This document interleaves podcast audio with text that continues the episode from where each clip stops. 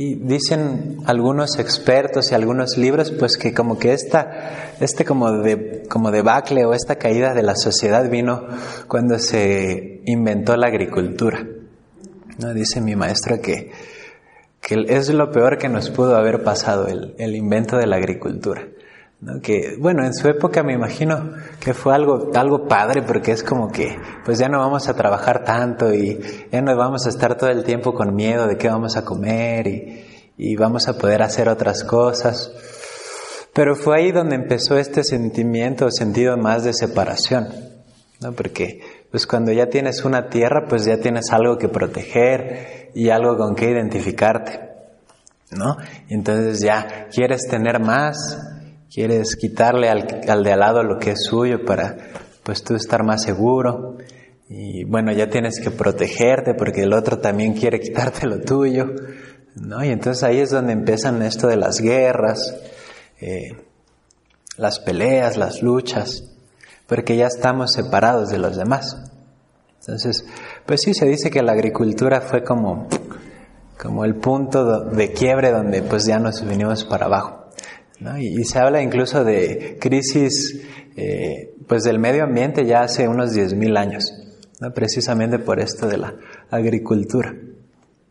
Y en esa época, pues bueno, vino el descubrimiento de América, entonces pues ya, como que hubo más recursos, no fue como que empezaron a vivir de maneras más sustentables, realmente no, más bien pues había más recursos y, y pues ya como que mucha gente vino a América. Y cosa que ya no pasa ahora, ¿no? Ya ahora, eh, pues ya no hay más tierra, ya no hay otro nuevo continente que podamos explotar. Entonces, escuchaba incluso a este Stephen Hawking, ¿o cómo se llama? No. Bueno, el cuate este que está como con parálisis, que no puede hablar, pero que es como un genio. Bueno, él hablaba que ya incluso en 20 años ya tenemos que buscar un nuevo planeta porque hablaba de esto, que ya no hay un nuevo lugar que conquistar. Entonces, que lo único más cercano es otro planeta.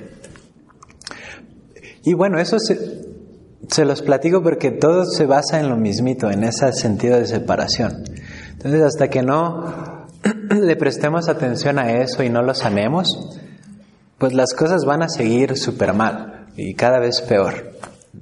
Entonces, hasta que haya ese sentimiento de ser uno y, y, de, de ser parte de algo, y de preocuparnos por los demás es como vamos a poder salir adelante.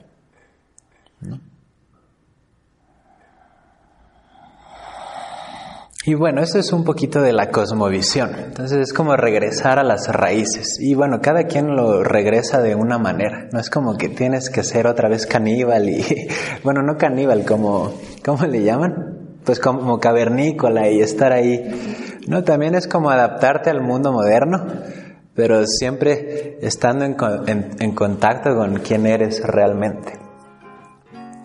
Y, y eso cambia mucho tus motivaciones.